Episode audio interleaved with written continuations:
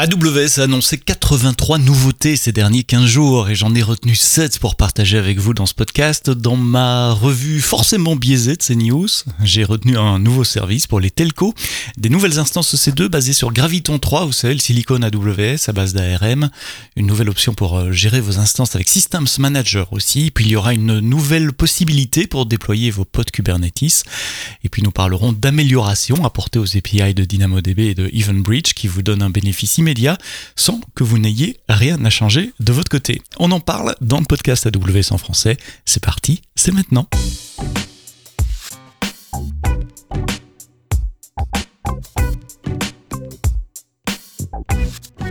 Bonjour, bienvenue dans ce nouvel épisode, vendredi matin, comme d'habitude, le podcast AWS en français. Vous avez été nombreux à nous laisser des feedbacks sur l'épisode de la semaine passée avec TF1 où on parlait de leur euh, architecture de diffusion digitale pour euh, la Coupe du Monde de football. C'est un podcast assez intéressant. Retournez-y si vous vous demandez quels sont les dessous de la scène euh, pour une chaîne de télé majeure pour diffuser comme ça sur les réseaux sociaux, sur vos tablettes et vos téléphones, les images de la Coupe du Monde. on parle de toute la préparation que TF1 fait pour euh, supporter jusqu'à 3,2 millions d'appareils euh, concurrents qui streamaient de la vidéo pendant la finale de la Coupe du Monde. Si vous êtes fan de football ou de technologie ou les deux, c'est un épisode à télécharger. C'est celui juste avant celui-ci dans votre flux de podcasts que vous trouvez d'ailleurs sur toutes les bonnes applications de podcast, Amazon Music, Google, euh, Spotify, Deezer, Apple Podcast et j'en passe et d'autres. J'allais dire et de meilleurs, mais non, j'ai cité les meilleurs déjà. Une semaine sur deux, on repasse en revue vu euh, l'actualité d'AWS des deux dernières semaines. La première news que j'ai épinglée pour vous, c'est un nouveau service. Ça n'arrive pas tous les jours, c'est pour ça que je me permets de le mentionner. Même s'il est très spécifique, donc je ne vais pas aller dans les détails, c'est un service euh, qui s'appelle AWS Telco Network Builder qui permet de construire un réseau pour des opérateurs télécoms. Alors je sais que parmi vous qui nous écoutez, tout le monde n'est pas un opérateur télécom ou n'a pas l'ambition ou l'envie de devenir un, network télécom, mais j'ai appris plein de choses en lisant le blog post de Jeff Barr qui, annonce ce, nouveau service et notamment comment euh, ce, service correspond ou, respecte certains standards internationaux en matière de communication et comment il vous permet de, déployer euh, de l'infrastructure de stockage, de réseau évidemment, pour euh, correspondre euh, à ces standards. Je vais pas m'aventurer beaucoup plus dans la description de ce service parce que j'y connais rien dans le monde des, telcos, mais si ça vous intéresse, si vous êtes curieux, allez jeter un coup d'œil en anglais au euh, blog de, de Jeff Barr et à la page de service dont le lien est évidemment dans les notes de ce podcast. Des nouveaux types d'instances EC2, elles étaient très attendues, celles-là, et j'ai vu quelques réactions euh, positives de nos AWS Hero et d'autres personnes dans la communauté, euh, sur Twitter et dans les autres réseaux sociaux. Ce sont les instances à base de Graviton 3, vous savez, ces, ces processeurs conçus par euh, AWS sur une architecture ARM, conçue par notre, notre filiale Annapurna Labs. il y avait déjà des C7G, donc des instances Compute génération 7G comme Graviton, donc sur ARM. ça, c'était de depuis euh, mai 2022, donc euh, il y quasiment un an maintenant, enfin dix mois en tout cas maintenant, euh, on vient de lancer les General Purpose, donc les M, M7G et les Memory Optimized R, R7G. Si vous ne connaissez pas la différence entre Compute, General Purpose et Memory Optimized, les, General Purpose ont une balance entre puissance CPU et capacité de mémoire. Les C, donc les Compute, ont proportionnellement plus de compute que de mémoire et les R, les Memory Optimized, ont proportionnellement plus de mémoire que euh, de compute. La bonne nouvelle, c'est qu'elles sont sur cette architecture Graviton 3, euh, qui fournit 25% plus de, performance que Graviton 2, avec 50% plus de bande passante pour accéder à la mémoire que Graviton 2, et euh, deux fois plus de floating point performance, de cryptographic performance euh, que Graviton 2, et également une performance par watt qui est meilleure, jusqu'à trois fois mieux que, instance euh, M6 R6 comparable sur une architecture x86. Et ça, c'est très important parce que si ça consomme moins d'électricité, ça veut dire que ça consomme également moins d'air conditionné pour le refroidir. Euh, et donc, au final, ça coûte moins cher et c'est meilleur pour la planète. Et évidemment, comme d'habitude chez AWS, on repasse ces baisses de coûts euh, à vous. Donc, les, instances Graviton coûtent moins cher à l'heure, à la seconde, que leurs instances équivalentes sur x86. Donc, c'est bon pour la planète, c'est bon pour votre portefeuille. Il n'y a pas de bonne raison de ne pas adopter euh, les instances Graviton. Je sais que je ne devrais pas faire des doubles négations comme ça. Adopter Graviton, c'est le, le, message. En plus, euh, grâce à Apple, beaucoup de développeurs ont un, un, laptop Graviton, euh, un laptop ARM pardon, avec l'Apple Silicon, et vous compilez déjà pour de l'ARM. Donc c'est la même architecture CPU sur vos laptops et dans le cloud.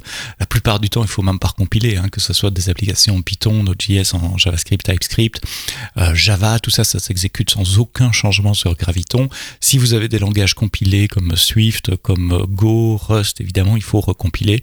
Mais la plupart du temps, c'est juste une étape de recompilation. Il n'y a absolument rien à changer dans votre code, sauf si vous allez euh, dans du bas niveau, dans du C, euh, dans des device drivers ou des choses vraiment spécifiques. Mais enfin, pour l'énorme majorité des applications déployées sur une instance Graviton, c'est juste un changement euh, d'une ligne de code dans vos scripts de déploiement continu, que ce soit CDK, CloudFormation, SAM ou d'autres choses. Donc jetez un coup d'œil à ces instances M7G et R7G. Nouvelle option dans AWS Systems Manager qui permet de traiter toutes vos instances EC2 dans une région comme des instances managées. Donc c'est un clic à faire dans la console de Systems Manager Fleet Manager pour activer par défaut la gestion des instances EC2 pour vous. Comme l'agent SSM est déjà installé sur les instances EC2, à moins que vous l'ayez enlevé manuellement, il n'y a rien d'autre à faire que ce clic dans la console. Alors ça veut dire quoi une instance managée? Ça veut dire euh, bah, que vous pouvez vous, connecter de façon sécurisée euh, via Session Manager, plus besoin d'utiliser SSH ou des Bastion Host. Ça veut dire que nous allons, le System Manager va patcher vos instances automatiquement, va reporter ces instances dans euh, votre vue d'inventaire, donc vous aurez une vue dans la console de toutes vos instances C2, va également traiter, traquer vos instances avec Fleet Manager et mettre à jour automatiquement le SSM adjoint. Donc ces instances seront partiellement managées par AWS et moins d'opérations à faire, pensez aux patchs notamment qui se feront de façon automatiquement. C'est une configuration régionale à activer dans chaque compte, ça s'appelle Default Host Management Configuration, DHMC, et euh, les détails sont évidemment dans les notes du podcast. Vous avez peut-être remarqué que quand on lance des nouvelles régions, euh, elles ne sont pas activées par défaut. Euh, c'est-à-dire que la dernière région qui a été euh, annoncée, je sais plus moi, en Inde ou, je, ne sais plus où, je peux pas y déployer d'infrastructure dessus. Je dois d'abord aller dans la console et faire un opt ce qui est une manière de, se protéger contre des erreurs ou contre euh, des hacks éventuellement de, votre compte euh, AWS. Euh, jusqu'à présent, il fallait le faire dans la console. Maintenant, vous pouvez le faire programmatiquement. C'est ça la nouvelle. Il y a une API qui est accessible également par la ligne de commande. C'est sur la commande account. Donc, vous tapez AWS account et vous avez deux nouvelles commandes. Il y a get region opt status qui vous retourne la liste des régions qui sont activées ou désactivées pour vous. Et puis, il y a une commande qui s'appelle enable Region euh, qui vous permet d'activer une région programmatiquement. Petite nouveauté curieuse qui ne concerne a priori personne qui écoute le podcast AWS en français, mais c'est quand même curieux et intéressant et j'ai envie de vous rapporter cette nouvelle. Il y a une nouvelle option pour déployer des, ce qu'on appelle des modular data centers, MDC, modular data center. En gros, ce sont des containers comme les containers de transport que vous voyez euh, sur les camions sur la route ou sur les bateaux qui sont remplis euh, de baies euh, Post et de devices Snow, donc des devices qu'on met en the ou on premise d'habitude, mais là on les pack dans un container, ce qui nous permet de les les envoyer très rapidement à nos clients. Alors c'est une offre réservée pour le moment à nos gros clients qui est l'armée américaine, euh, qui permet de déployer donc des containers sur des sites d'opération, euh, ce qui permet euh, d'avoir des capacités calcul et de stockage à très faible latence au plus proche des zones d'opération c'est une approche intéressante. Elle n'est pas nouvelle. Hein. Mettre des, data centers dans un container. Je travaillais chez Sun Microsystems il y a, il y a 15 ou 16 ans. Et euh, Sun avait à l'époque déjà euh, fait cette proposition euh, et que certains clients avaient, acheté l'idée d'envoyer, de, préparer des data centers dans des containers d'envoi tout à fait standard et de les envoyer pour fournir de la capacité complémentaire pour des migrations, des projets, des, phases de scaling. C'est un peu l'auto-scaling de l'époque avant que le cloud n'existe. C'est intéressant de voir comment cette idée euh, continue d'évoluer. Et pour le moment, c'est réservé euh, à, ce type de client très particulier, mais pourquoi pas On pourrait imaginer voir euh, cette offre arriver pour d'autres clients AWS. Tiens, quand, tant qu'on est à parler du, du Edge, euh, j'ai brièvement mentionné les, les, Snow Devices. Vous savez, les, les, Snowball Edge, par exemple, ce sont ces euh, devices qui contiennent plein de disques durs qu'on peut vous envoyer par un transporteur, qui vous permettent euh, de mettre des données puis de les renvoyer chez AWS pour les uploader sur S3 ou le, le service de stockage de votre choix. Vous pouvez faire tourner du code également sur ces Edge devices de manière à préparer les données qui sont ingérées, notamment des fonctions lambda.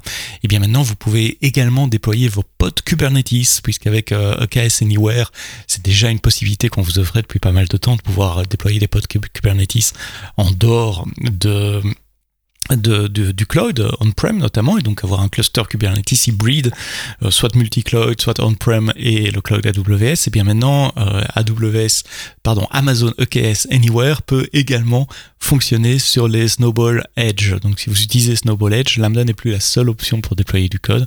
Vous pouvez y faire tourner euh, des pods de Kubernetes.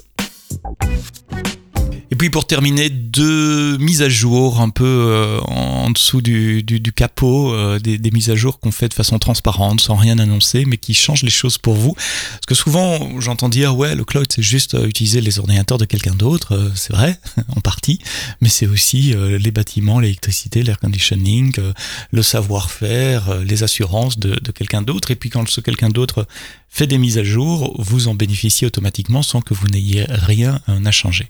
Deux exemples. Le premier, c'est avec DynamoDB et l'API Update Table. Vous savez, euh, DynamoDB en 2021 a annoncé la possibilité d'avoir différents euh, types de stockage pour DynamoDB en fonction de, vos données, vos données chaudes ou vos données euh, froides, donc différentes classes de stockage standard et puis une classe de euh, reduce euh, infrequent access ça s'appelle euh, pour les tables qui sont moins souvent utilisées ce qui vous permet de réduire les coûts jusqu'à 60% quand vous changiez une table de standard vers infrequent access ça pouvait prendre pas mal de temps, notamment sur les grosses tables, des tables de plus de 500 gigabytes de données, ça pouvait prendre des heures.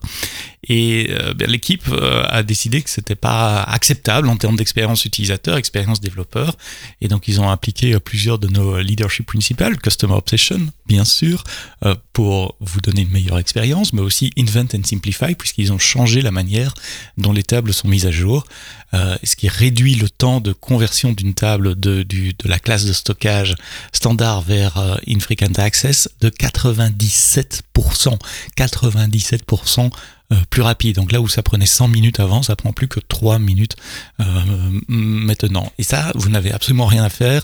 La prochaine fois que vous allez faire un update table sur une, grande table, vous verrez euh, l'efficacité qui, a, qui a changé. Donc c'est un bel exemple de comment nous innovons pour vous et comment vous ne devez absolument rien faire pour bénéficier de ces innovations.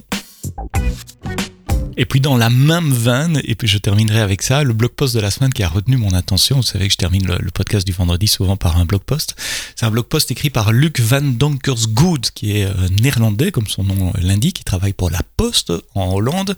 C'est un AWS Hero et la Poste en, Hollande utilise énormément de services serverless, euh, Lambda, Event Bridge notamment, pour piloter ses centres de tri euh, postaux ils utilisent EventBridge pour communiquer entre différents systèmes. Il a écrit un blog qui explique tout cela, le, nombre d'événements qu'il traitait, etc. Et il avait remarqué que dans EventBridge, il y a un temps de latence. Donc EventBridge, si vous ne connaissez pas, c'est un bus de, données. Hein. Une application poste un événement sur le bus et puis euh, d'autres applications peuvent s'abonner à ces événements et recevoir ces événements. Donc c'est un moyen pour découpler la communication entre vos applications. Et donc il avait remarqué une latence sur ce bus qui pouvait aller jusqu'à 400 euh, millisecondes, 500 millisecondes. On ne parle pas de la latence pour poster et récupérer les données via des queues, d'autres mécanismes HTTPS par exemple, on parle vraiment le, temps de latence dans euh, le bus.